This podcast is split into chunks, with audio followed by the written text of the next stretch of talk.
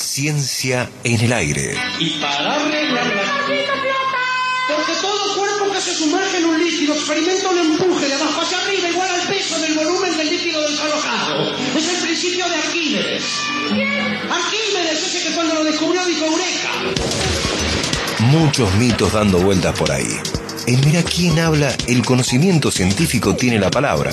Con el deber de no divulgar más sonceras y respuestas rebuscadas, el profesor, doctor en astronomía, Guillermo Goldes, trae la papa y nos siembra algunas dudas.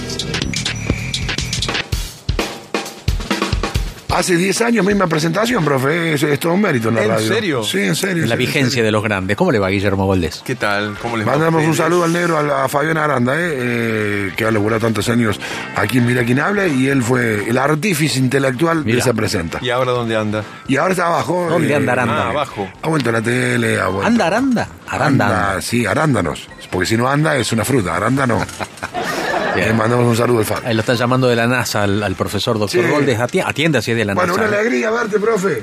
Igualmente, Te mandamos gracias. saludos al aire cuando falleció tu, eh, tu madre, así que bueno. Bueno, sí, se agradece, se Por agradece. favor, nada que Muchas agradecer. gracias. Acá muchas estamos. gracias. Bueno. ¿Cuándo vamos a ir a Fadea? Perdón que Y te pregunte, nos quedamos ahí con, ese, con esa gana. Tengo unas ganas, sí. tengo unas ganas de ir a Fadea. Nosotros también. Tengo unas columnas Sí. como así de, de alto vuelo preparadas para... Bien. Mira, recién, le- Pronto, pronto. recién estuve con nuestra compañera Constanza Bogler y le tiré para tener una primavera distinta el 21 de septiembre. Ok, bueno. Vamos a hacer algo distinto para la primavera, qué sé yo. Dale. Bueno, vamos a ver si cuaja. Creo que es miércoles o jueves. Miércoles me dicen. Ok, ok. Como ok. sabe todo, Tincho tiene una... No, no me dicen acá, me están apuntando. Yo no Ah, sé ¿por, la- nada. ¿por cucaracha? Sí, claro, por cucaracha. Y hoy es jueves, pero ¿se puede decir que es un día de miércoles o no? Bueno. Qué Está vientazo, feo, ¿no? Está feo. Toda la gente, oh, eh, el, el viento ha logrado que la gente vuelva a usar barbijo en grandes cantidades en la calle para filtrar esta tierra tremenda. Lo bien que hace Yo la gente como, entonces. No sé, como una música celestial. Hay una sonoridad cósmica, pero es porque está usted. Ah, ¿se la traigo yo? Sí, sí. Parece que es tu teléfono, profe. ¿eh? Es alguien que no te, es alguien que no te escucha. Sí. A lo mejor me quiere mandar algún mensaje Claro. específico para esto. Claro. Han descubierto Bueno. un nuevo planeta. Claro, claro. Vida claro. extraterrestre. Bueno, estamos hasta las manos con, ¿Con los incendios, ¿no? Ah, sí. Tremendo, tremendo. Ah, sí. Sí, sí, Tremendo. sí, lamentablemente, como, Lamentablemente, como, todos los años, Y el año que en viene mayor o, menor, mismo, mayor o menor medida, sí. Sí, hay que decir que la insolación, el calor que empieza a haber en estos, en estos días de septiembre, el viento, la, sequedad del ambiente y la cantidad de vegetación seca que hay acumulada por el invierno son ideales para que esto se, se propague, pero siempre hay que decirlo, son ideales para que se propague, pero el viento no prende fuego. ¿Sí? Usted ve un factor El humano acá no- implicado, No, no, ¿no? es que vea. Usted- Eh, al fuego lo prenden en, en el casi en la totalidad de los casos alguna persona, algunas veces por accidente, otras veces adrede, pero eh, bueno, hay que tener cuidado porque las condiciones de propagación son tremendas ahora, Cierto. pero alguien lo prende al fuego, alguien lo prende. Muy de vez en cuando puede haber algo así como un fuego causado por un rayo. Bueno, ¿usted ha visto tormentas eléctricas estos días? No, no ha visto Cierto. tormentas eléctricas. No, no. es época. No las hubo. No es época, no las hubo. Entonces. Basurales ha sido a cielo abierto que tienen muchas o casi todas las ciudades que están en las sierras. Bueno, y en esos basurales a cielo abierto es muy frecuente Muy que prendan frecuente. De hecho, en fuego algunos está la costumbre de quemar la basura. De quemar la basura. De hecho, se le dice la quema, ¿no es cierto? La quema. Sí. Bueno, es tremendo, es tremendo. Y dicho sea de paso, esto también sirve para desmitificar un poco, si quiere, aquello de que agosto, mes de los vientos, bueno, en Córdoba septiembre es un mes más ventoso que agosto, ¿no es cierto? Lo que pasa es que en agosto vuelven los vientos después de la calma del invierno, entonces, bueno, es el primer mes que trae vientos después del invierno, pero septiembre es más ventoso que agosto y octubre también es más ventoso que agosto en Córdoba. Hoy es un día que yo, yo diré que es un día neuquino, para los que conocen Ah. la ciudad de Neuquén, viento arremolinado, tierra todo el tiempo, en fin. En fin. Que está lindo Neuquén, ¿eh? No me gustó Neuquén. Yo fui una vez a Neuquén. No, me- no A mí me gusta gustó. mucho, La ciudad, pero- la ciudad, digo. No me lo está vendiendo de la manera adecuada. o A sea, mí me gusta, pero meteorológicamente es complicado. Sí, digamos. si no estás Mucho- acostumbrado. Mucho frío en, en invierno. Tiene un lindo mucho hotel casino. calor en verano. Ajá. Y tanto en verano como en invierno, muy frecuente el viento con tierra. Hay muy Y en poca toda esa parte de la Patagonia también. Sí, sí, sí, sí, sí. Bueno, pero digamos, Neuquén Mientras es la ciudad más grande de Sí. toda la Patagonia, la Sí. más urba, el casco Ah, sí, no urbano más grande. ¿Está tirando fruta o un dato eh, ¿Cómo va a fruta? Científico. Ah, Es la ciudad más La grande de ciencia la es Patagonia. exacta. Es un dato muy conocido, por otra parte. Si quiere le digo cuál es la segunda ciudad de la Sí, Patagonia, claro. Comodoro Rivadavia. Mirá, Muy bien. que está lindo. sobre el Sí, mar ya, sí, entonces sí, sí. eh, Ciudad petrolera. es una ciudad petrolera y Conozco ya no es tan conozco. polvorienta por el efecto El agua, de- el del mar, agua claro. allí, ¿no es cierto? Claro. También muy particular, muy interesante. Sí, Radatili, muy linda. Radatili es cerquita. como una playa muy Sí, particular, ¿no? colores Muy particular. tiene, sí. sí, sí, sí. El agua es medio fresquita, Sí, pero, Pero la ciudad no me gustó mucho tampoco. la ciudad de Comodoro Rivadavia.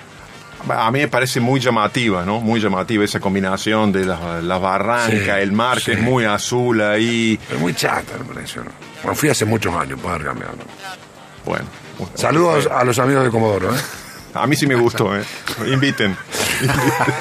Y Neuquén de también, más allá del viento. Barraco, persona no grata en Comodoro Sí. Rivadavia, acá me llega el cable. La Meli me va a poner un alfiler en la Persona silla. no Mañana grata. cuando me siente.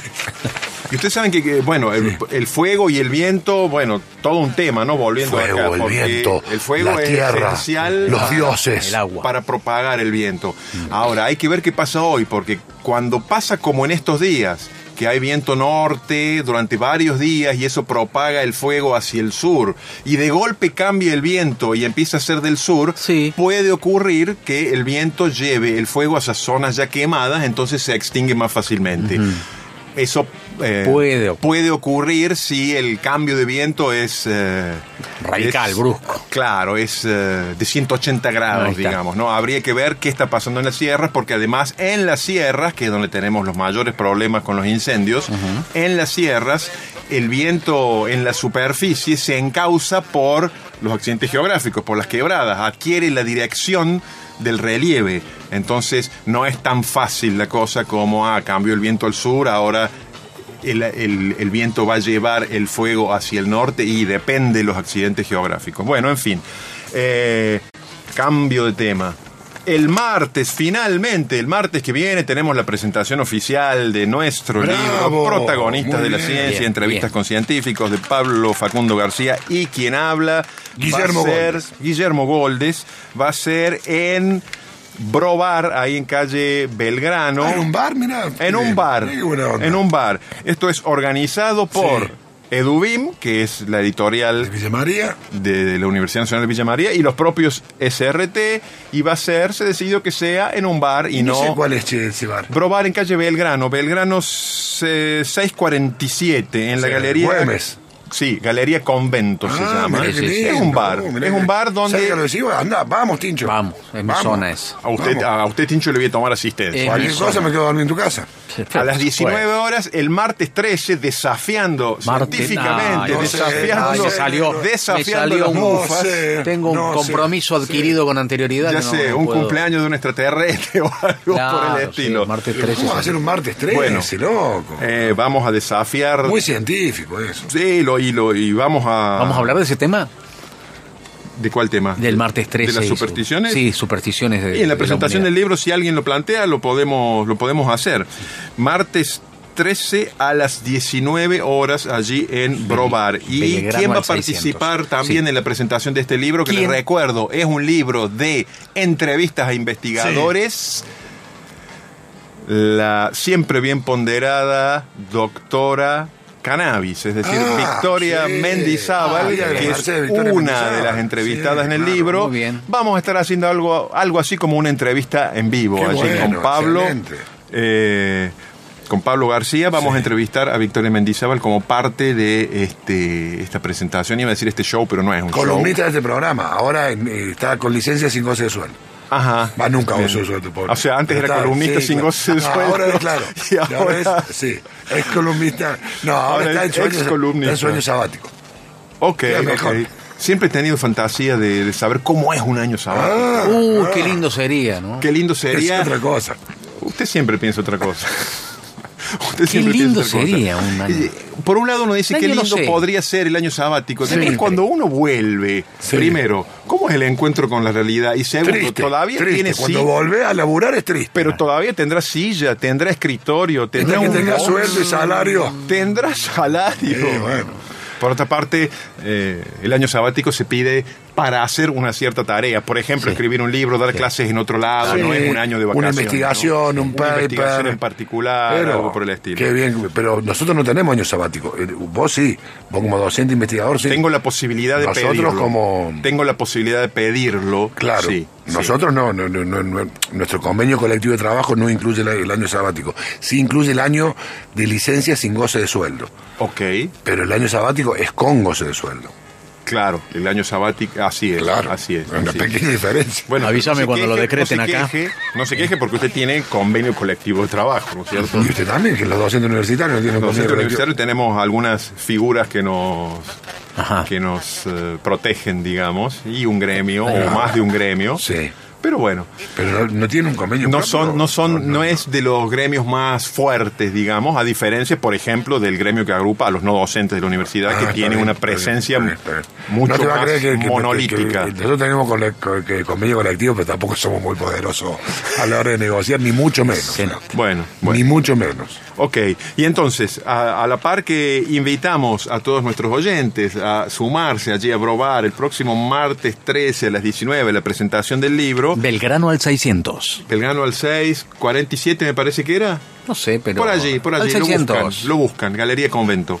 Ahí está. Pero no es un convento, No, es una galería. supuesto, claro, ¿eh? exacto. Entonces, ahora lo que pensaba es, para redondear esta columna, en donde hemos hablado de varias cosas, del clima en, en Neuquén, de los incendios. No hablamos de nada en No, síntesis, ¿no? Pero la verdad que ocupamos el tiempo en, en una conversación este, Usted dice que esto ha sido... cordial. No, la cordialidad siempre, siempre Ah, garpa. No, me dio la impresión que estaba haciendo una crítica un no, poco velada. No, no, no, sino que estoy aquí Como con- que a raíz de los incendios esta columna fuera humo o algo No, por el no, estilo. para nada. No, Para nada, Jamás. para Entonces nada. Pensaba que Sí, hablemos de una entrevista en particular que, que figura en nuestro libro Protagonista de la Ciencia, que, como ustedes saben, incluye entrevistas a investigadores de disciplinas muy variadas, incluso algunas entrevistas a personas que no son eh, investigadores profesionales de carrera, como el propio Guille Galeano, que tiene su, su propia entrevista, pero aquí Claro. hablamos de una entrevista a un historiador que se llama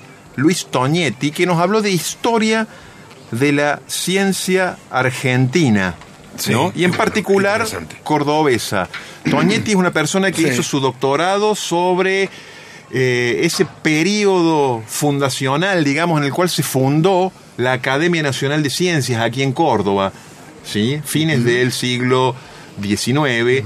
Es la época en que se fundó también el observatorio y la Facultad de Ciencias Físico-Matemáticas, que hoy es la Facultad de Ciencias Exactas, Físicas y Naturales de la UNC. ¿no? él, él hizo su, su doctorado y es un experto en esa época fundacional en la cual eh, primero por iniciativa de Sarmiento, que era presidente por ese entonces, y luego de Avellaneda, que lo siguió en la presidencia, se eh, hicieron inmigrar, digamos, una serie de investigadores de renombre, sobre todo de Europa, y eran más que nada naturalistas. Digo sobre todo de Europa porque también hubo investigadores norteamericanos que vinieron, como el que dirigió el observatorio, que se llamaba Benjamin Gould, ¿no es cierto? Pero sobre todo lo que se trajeron son naturalistas. ¿Qué son naturalistas? Y lo que hoy llamamos biólogos. Sí. ¿Mm? Gente que venía a explorar, descubrir y catalogar o clasificar nuevas especies de animales y plantas en este territorio que no había sido muy explorado por la ciencia europea. Mucho trabajo en Barrio Jardín, que en esa época tenía otro nombre. ¿Cuál era el nombre de esa época? Le Boutique, que era un nombre en francés, un científico francés. y Me hace reír, me hace reír. Investigaba me mucho ahí. Bien. nuevas ¿Y qué encontraron? Ah, bueno, nuevas especies, está todo catalogado. Está todo catalogado. Léalo, profe, es su- sí es un libro. Bien, bien. Bueno, bueno, me parece que tengo una, una página en blanco acá en el debe de ser un error de impresión. Entonces decía, vinieron muchos investigadores europeos, venían a potenciar sus carreras, porque ya eran investigadores conocidos, nos contaba Toñetti, pero bueno, cualquier cosa que hacían aquí era para descubrir nuevas especies, Claro. catalogarlas y publicar y acrecentar las colecciones de los museos de ciencias naturales donde trabajaban esencialmente en Europa.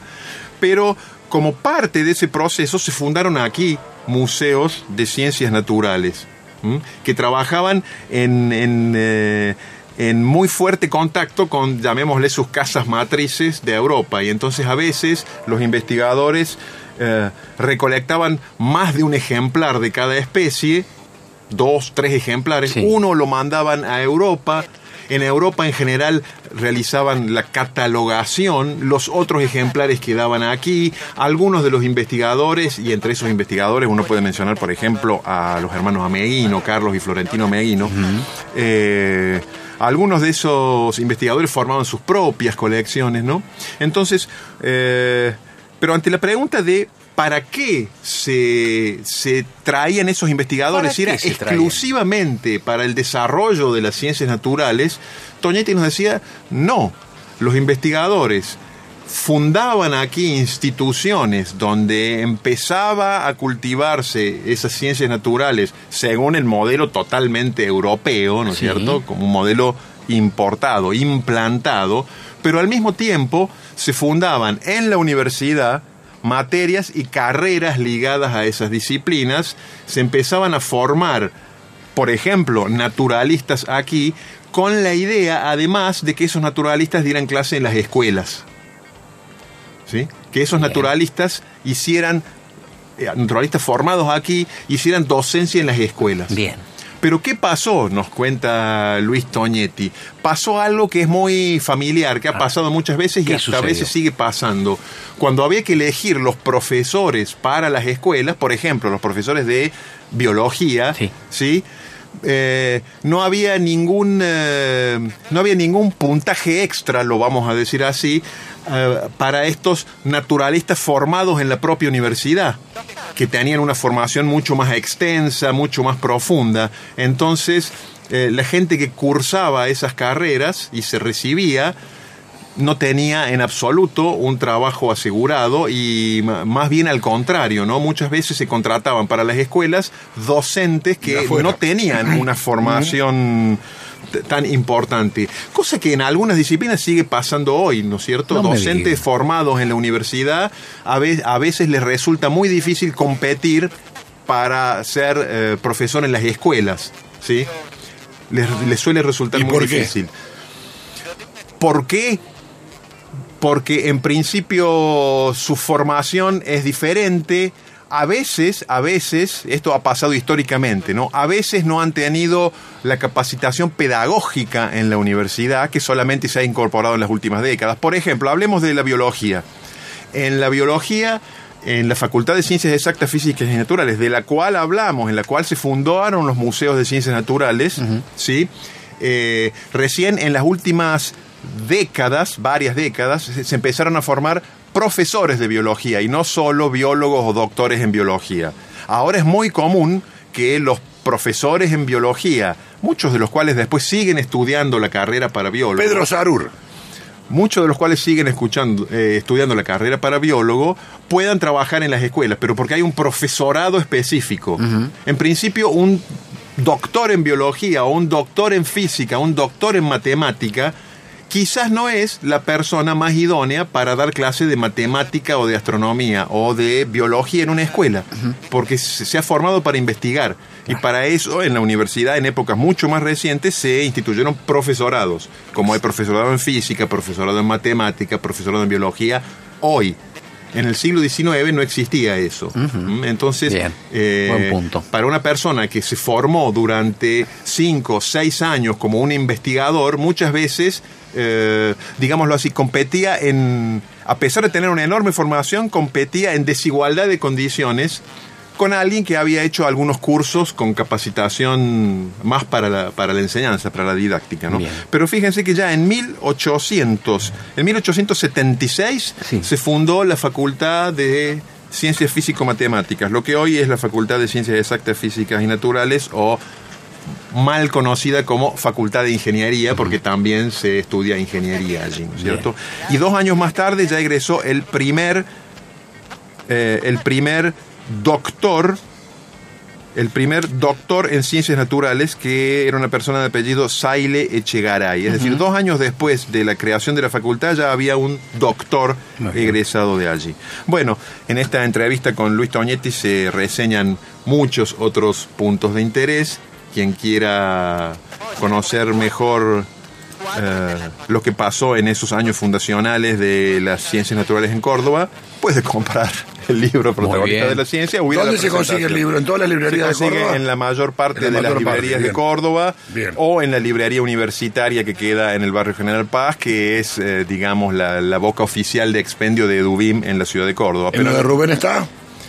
habría que preguntarle a Rubén, de, descuento que sí, descuento que sí, pero le preguntaremos. a ¿Me repite el título? Así lo pido. claro. Protagonistas de la ciencia, subtítulo Entrevistas con científicos, Bien. de quien les habla y Pablo Facundo García. Y repito, Muy lo bien. presentamos el martes 13 de septiembre a las 19 en Brobar con Sí. entrada libre. Por supuesto, Belgrano, un bar, entonces 600. la persona que se sienta tendrá que consumir un café o algo por Un el vaso estilo. de agua. ¿Lo podemos cargar a su cuenta?